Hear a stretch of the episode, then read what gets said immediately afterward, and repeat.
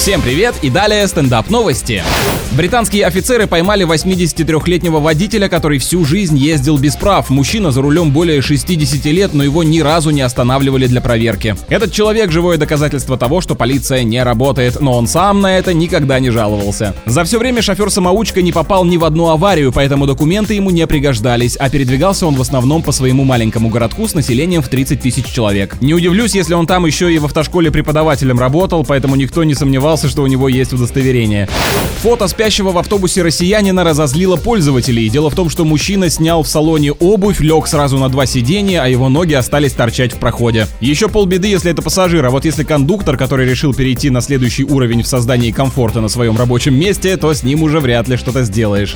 На этом пока все. С вами был Андрей Фролов. Еще больше новостей на energyfm.ru.